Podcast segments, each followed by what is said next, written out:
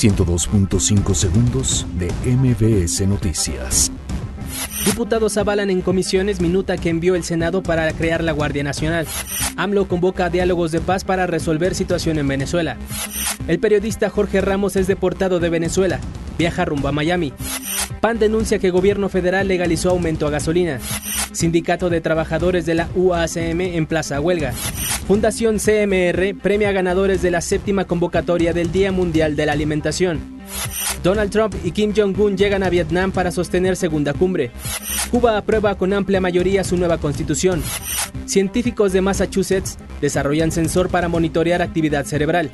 Moon Laferte presenta su sencillo Funeral. 102.5 segundos de MBS Noticias.